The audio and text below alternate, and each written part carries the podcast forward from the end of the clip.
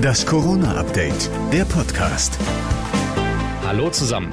Heute ist Donnerstag, der 14. Januar und jetzt gibt es für euch wieder eine neue Folge unseres Corona-Updates, der Podcast mit dem Nachrichtenstand von 14 Uhr. Ich bin Thorsten Ortmann. Hallo zusammen. Er wirkt einfach nicht, der Lockdown. Der Chef des Robert-Koch-Instituts Wieler weiß auch warum. Er hat eine gewisse Corona-Müdigkeit bei uns ausgemacht. Darum würden die Regeln nicht so befolgt wie noch im Frühjahr. Das sehe man auch an den Daten zur hohen Mobilität der Menschen. Mit dem können wir belegen, dass die Mobilität immer noch zu groß ist. Und darum ist das auf jeden Fall ein Faktor, der eine Rolle spielt. Und die Lage könnte sich in den kommenden Wochen noch verschlimmern, denn noch weiß das RKI nicht, wie verbreitet die neuen hoch ansteckenden Virusmutationen aus Großbritannien Großbritannien und Südafrika bei uns sind.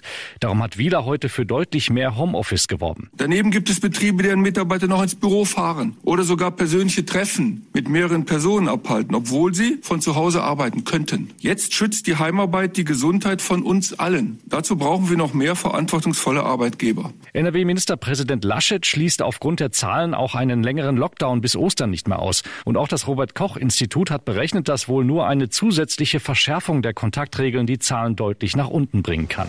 Puh, da brauchen wir jetzt mal eine gute Nachricht zum Durchschnaufen. Die Zahl der Kinderkrankentage wird von 10 auf 20 verdoppelt. Alleinerziehende bekommen sogar 40 Tage. Die können genutzt werden, wenn Schulen und Kitas geschlossen sind oder der Zugang eingeschränkt ist. Der Bundestag hat das heute so beschlossen. Jetzt muss nur noch der Bundesrat am Montag zustimmen. Morgen startet die deutsche Handballnationalmannschaft ins WM-Corona-Turnier in Ägypten ohne Zuschauer. Und auch sonst läuft es coronamäßig nicht rund bei der WM.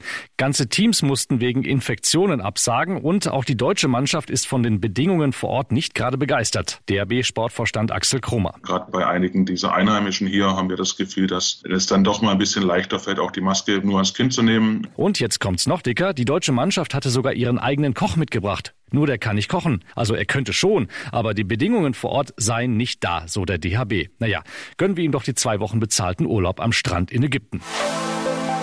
Das war das Corona-Update vom 14. Januar und noch mehr Hintergründe zum Thema gibt's auch in unserem Hintergrund-Podcast Corona und jetzt. Und da bekommt ihr in der neuen Folge Tipps, wie Eltern sich quasi bezahlten Betreuungsurlaub für ihre Kinder in der Lockdown-Zeit organisieren können und worauf ihr achten solltet, wenn ihr jetzt schon den Sommerurlaub buchen wollt. Klickt mal rein, überall, wo es Podcasts gibt.